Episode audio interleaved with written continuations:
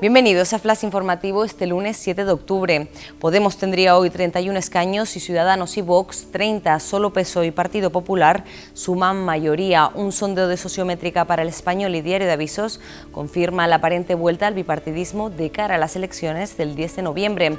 Casado pasaría de 66 escaños a 95 y Sánchez obtendría un resultado similar al de abril.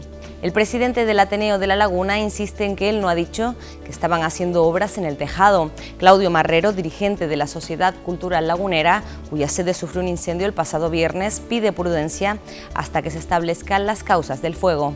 El precio del piso del alquiler en Canarias sube más de un 13% durante el mes de septiembre. Se trata de la séptima región más cara para los inquilinos por detrás de Madrid, entre otras.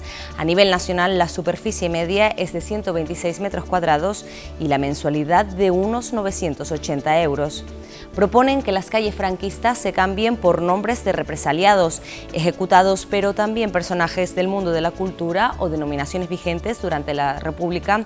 Son algunas de las sugerencias para cambiar el callejero capitalino que incumple la memoria histórica. Más, más noticias en diariodeavisos.com.